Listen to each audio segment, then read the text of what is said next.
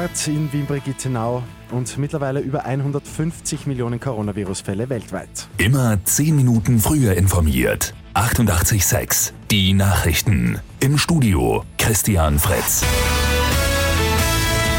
In Wien-Brigittenau hat am Abend ein Mann seine Ex-Partnerin erschossen.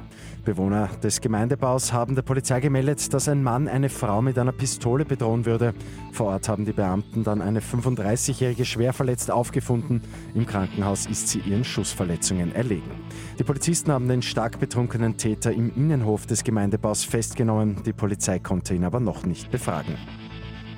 Die Zahl der weltweit nachgewiesenen Coronavirus-Infektionen ist auf über 150 Millionen gestiegen. Das geht aus den aktuellen Daten der Johns Hopkins Universität hervor. 3,1 Millionen Menschen sind demnach im Zusammenhang mit dem Coronavirus gestorben.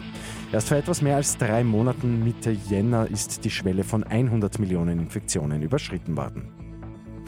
Manchester United steht vor dem Einzug ins Finale der Fußball-Europa League. Die Engländer gewinnen am Abend das Semifinal-Hinspiel gegen die AS Roma klar mit 6 zu 2. Im zweiten Halbfinal-Hinspiel setzt sich Villarreal gegen Arsenal mit 2 zu 1 durch. Die Rückspiele gibt's kommenden Donnerstag. Und in Wien Favoriten hat es eine Reinigungsaktion gegeben. Die gute Nachricht zum Schluss. Der Verein Plastic Planet Austria hat zur ersten Chickstummel-Challenge aufgerufen.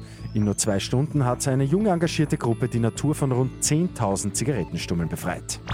Mit 886 immer 10 Minuten früher informiert. Weitere Infos jetzt auf Radio 886 AT.